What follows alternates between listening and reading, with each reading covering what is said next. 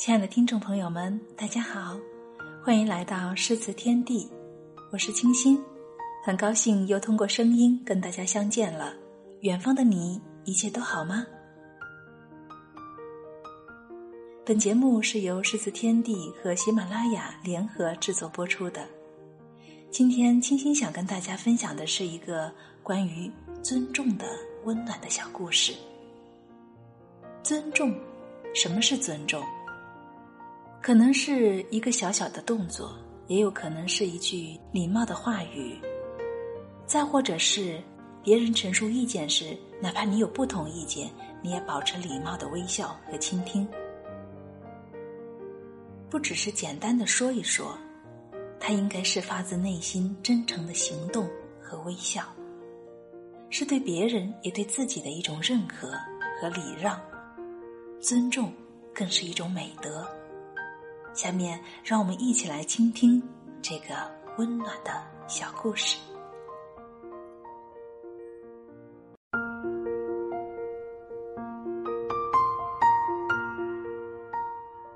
这是一个发生在德国的故事。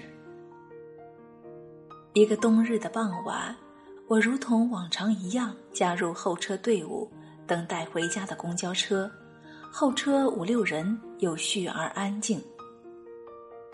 一人牵着一只狗从远处走来，暮色中那身影被路边的灯光镶上一层金色，尤为醒目。渐行渐近，只见年轻男子高大魁梧，腰板挺直，紧贴着他的是德国导盲犬，配有专业的拉杆，这是导盲犬的标准装备。哦，是一位盲人。男子徐徐走向车站。在候车队伍的不远处停了下来。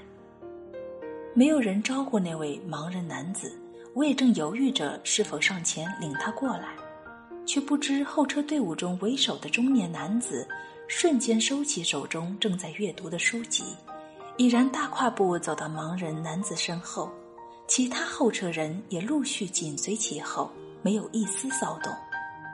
我身旁一个火红短发的朋克女孩瞥了一眼导盲犬，想必是怕烟味儿影响到她的嗅觉，稍作迟疑，便掐灭了刚刚点燃的烟，跟了过去。一个新的候车队伍，在一个人和一条狗的身后排开，陌生的人们在无声之中达成的默契令我惊异。沉默依旧，直到公交车的到来。您稍等一下，我这就。司机刚要离开驾驶座，准备搀扶盲人男子上车，被他礼貌的回绝了：“谢谢，不用。”盲人男子执意在导盲犬的引领下自行上车。正值下班高峰，车上已满是乘客。然而，自从那名男子上车后，人们迅速向后部集中，在原本狭促的车厢里为他腾出了一小块空间。紧挨着司机身后坐着一位六七岁的小男孩，站在旁边的妈妈猛地拉起小男孩，让出了座位。虽然妈妈举动突然，但乖巧的小男孩没有流露出一丝的不悦。导盲犬抬头看了一眼，便将主人引领到空座上，然后静静地趴在一旁。这些过程，盲人男子全然不知。您好，您要去哪儿？您要去哪儿？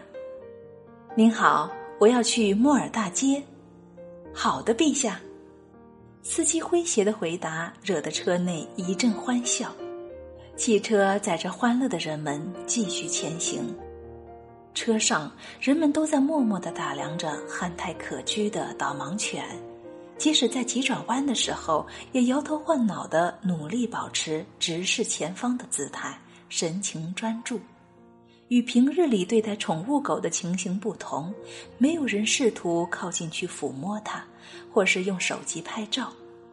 我旁边那位原先让座的小男孩，慢慢举起手中啃了一半的面包，想上前去喂他，被妈妈及时制止，并悄声耳语：“他在工作，有自己的职责，不要打扰他。”听到“工作”一词，小朋友立刻缩手退了回来。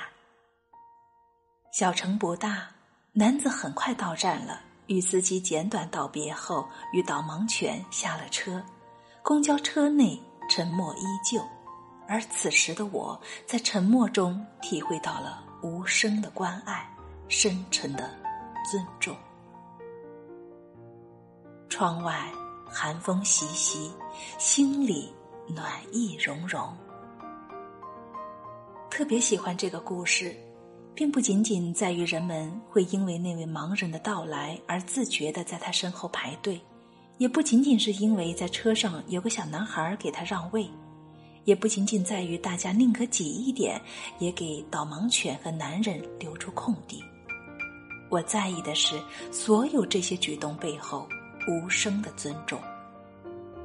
所谓爱，并不是要惊天动地的大声喧哗，告诉被爱者说我们在尊重你，我们在关爱你。